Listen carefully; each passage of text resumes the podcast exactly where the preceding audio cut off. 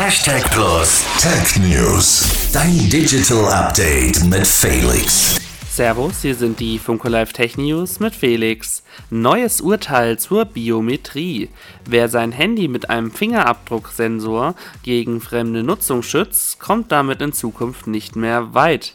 Das Landgericht Ravensburg hat nämlich entschieden, dass auch gegen den Willen der betroffenen Person ein Fingerabdruck eingefordert und zur Entsperrung des Geräts genutzt werden darf.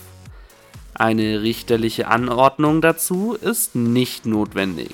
Einige Anwälte raten deshalb jetzt davon ab, jegliche biometrische Entschlüsselung zu nutzen und stattdessen herkömmliche Maßnahmen wie Passwörter oder Pins einzusetzen. Probealarm in Bayern. Nach dem bundesweiten Warntag folgte der landesweite Warntag. Das bayerische Innenministerium hat hierbei erstmals die Möglichkeiten des sogenannten Cell Broadcasts genutzt eine Art Massen-SMS an alle Mobilfunkgeräte im Umkreis der Mobilfunkmasten.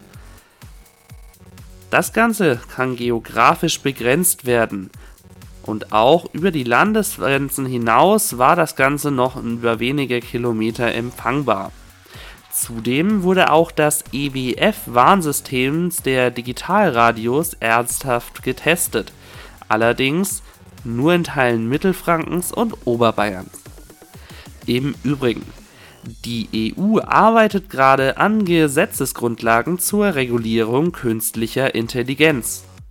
Das waren die Funko Live Tech News auf Radio Hashtag Plus und nun zurück ins Studio. Hashtag Plus Tech News. Dein Digital Update läuft bei dir.